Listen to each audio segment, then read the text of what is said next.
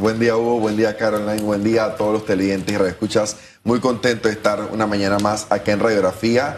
Y bueno, tratando este tema, que la verdad es que a pesar de, ser polémico, creo que hay un comentario en redes sociales que me quedó eh, bastante presente y es, imagínense si nos cuestionamos, si, nos, si estamos molestos e indignados por estos altos salarios de los alcaldes y representantes, eh, cuánta indignación debe haber por aquellos actos de corrupción que suceden, que son altos, son montos mucho más altos.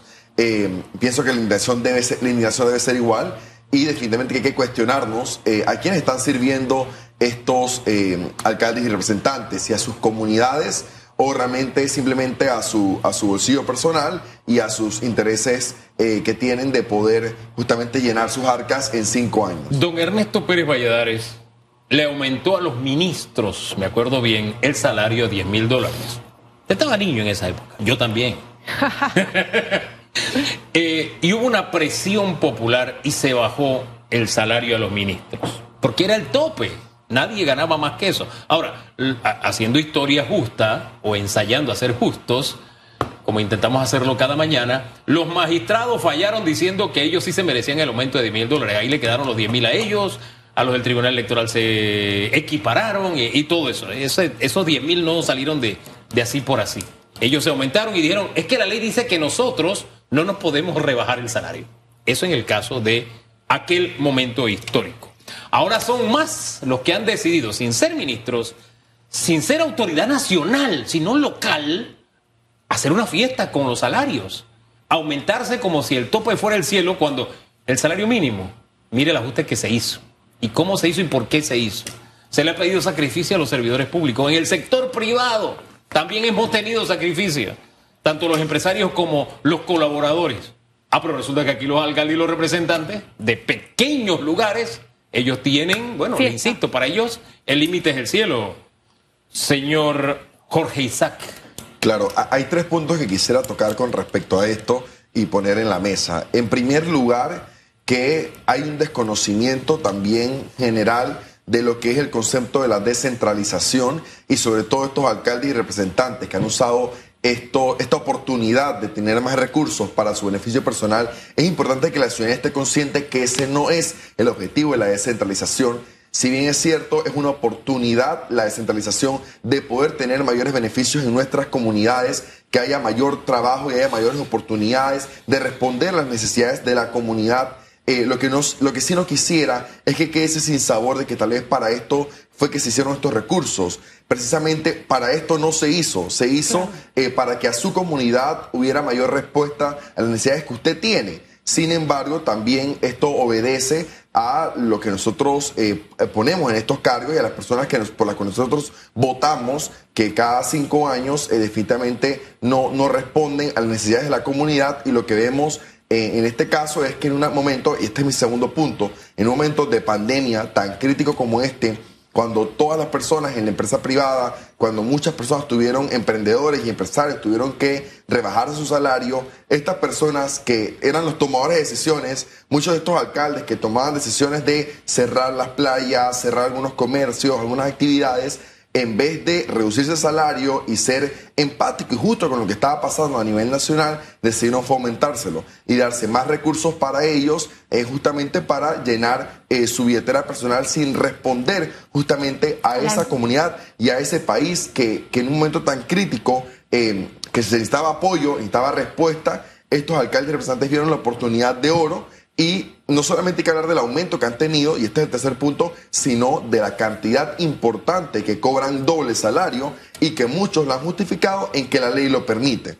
Bueno, pero es que justamente es lo que hablábamos, una ley que se hizo para beneficiar a esas respuestas más inmediatas, para evitar esa burocracia de una necesidad en un lugar apartado de la capital donde las realidades no son las mismas o donde la prioridad no va a ser la misma. Hacia allá debía ser justamente esta ley de descentralización, que es una lástima que, como bien dices, hayan aprovechado esos recursos que debían ser para su comunidad para este, aumentar sus salarios, sus, eh, sus dietas, su movilización.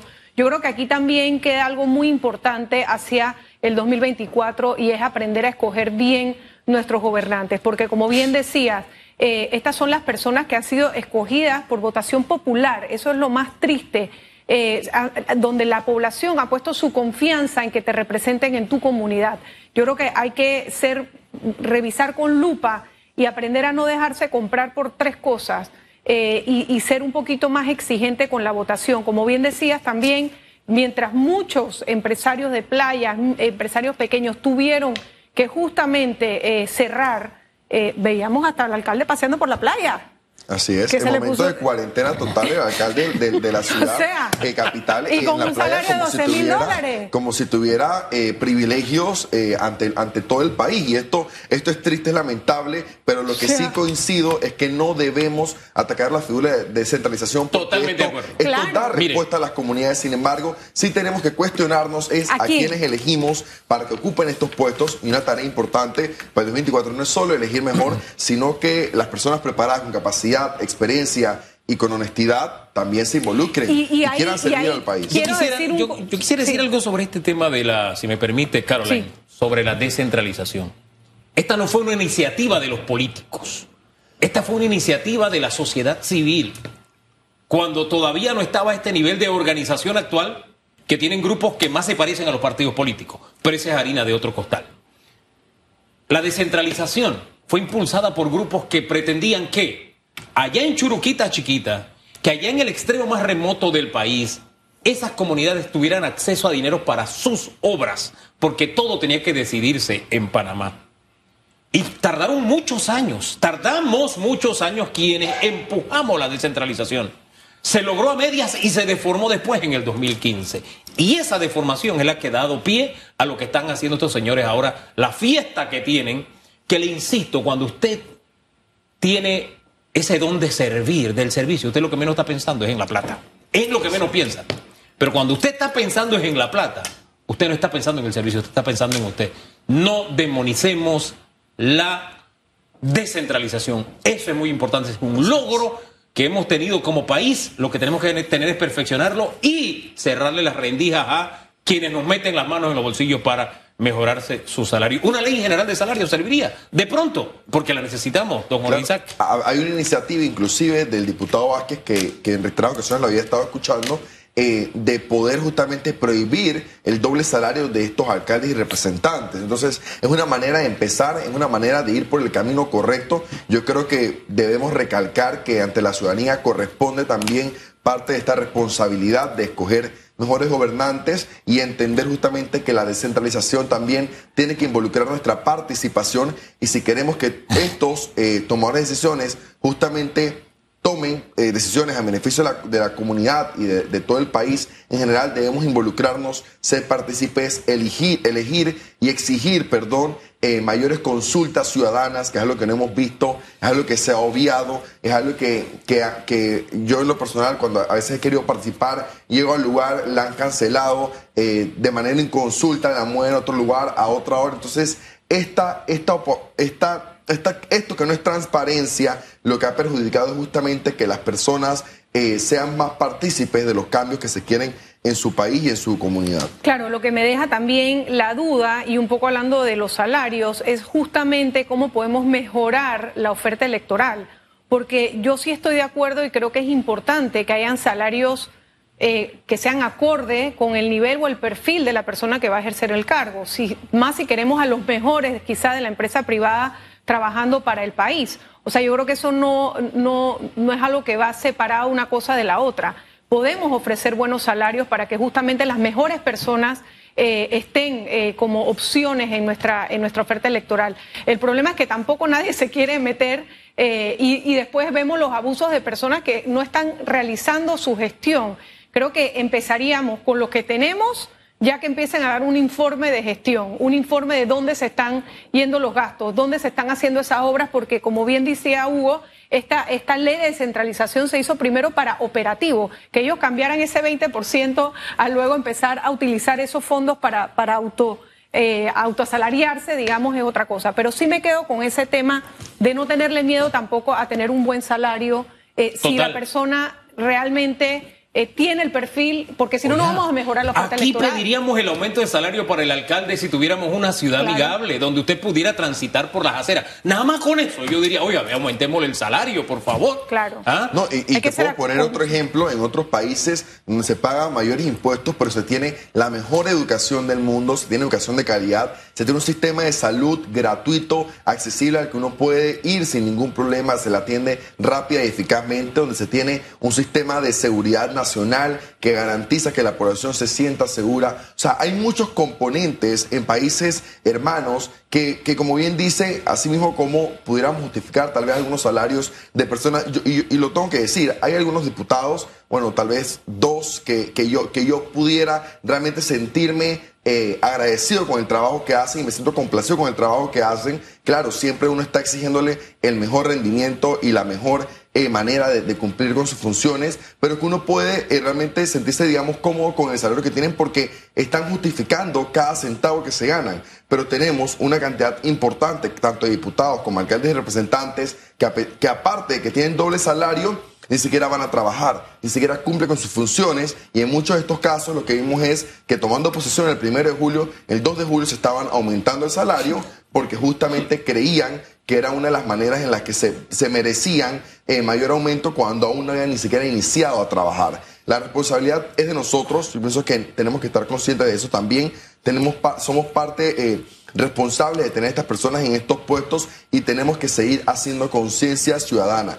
Saber nosotros quién es el mejor candidato, por quién nosotros queremos votar, no es una información que tiene que quedarse eh, con nosotros únicamente o en nuestra familia, en nuestro círculo cero. Es algo que tenemos que compartir con nuestros vecinos, reunirnos con ellos, a quién queremos proponer y ojalá en las mismas comunidades se hagan estas juntas eh, locales donde esta misma, esta misma comunidad pueda decir, sabes que yo considero que Hugo debe proponerse, debe ir esta, esta elección para representante, para que pueda atender a las necesidades de la comunidad. Ojalá estos espacios se den en todas las comunidades a nivel nacional y puedan justamente elegirse las mejores personas preparadas eh, que con transparencia quieran eh, poder servir a sus comunidades. La palabra clave es servir.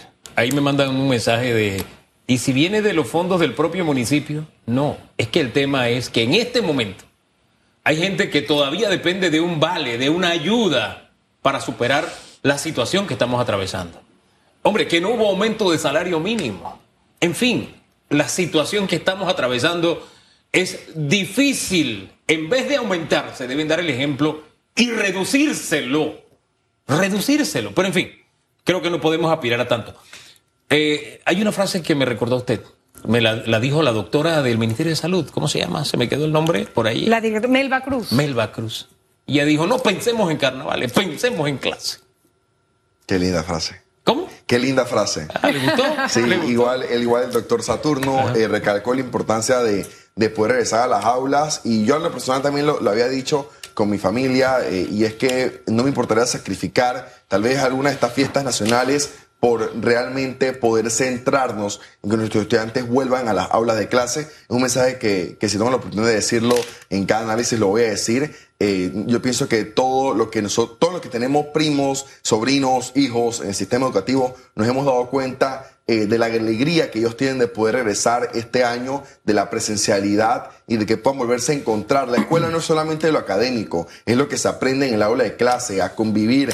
Eh, son cuatro componentes de la educación, lo decía la UNESCO, eh, y, y realmente todo esto se, se nutre y se puede lograr justamente en el aula de clase. Así que Es esperamos que, de verdad. el aislamiento a la que han sido sometidos los niños, porque independientemente cuando empezó a abrirse el confinamiento y las escuelas se mantuvieron cerradas, la persona adulta iba al supermercado, iba a hacer la compra, iba a su trabajo y tenía ese roce social tan importante. Los niños fueron excluidos totalmente de Hombre, eso. mire, Bélgica llegó un momento de estar prácticamente cerrado. Lo único que no cerró fueron las escuelas. Yo tuve la oportunidad de estar allá y se los conté. Cuando pasé cerca de una escuela, vi ese griterío, esa alegría que es propia de una escuela.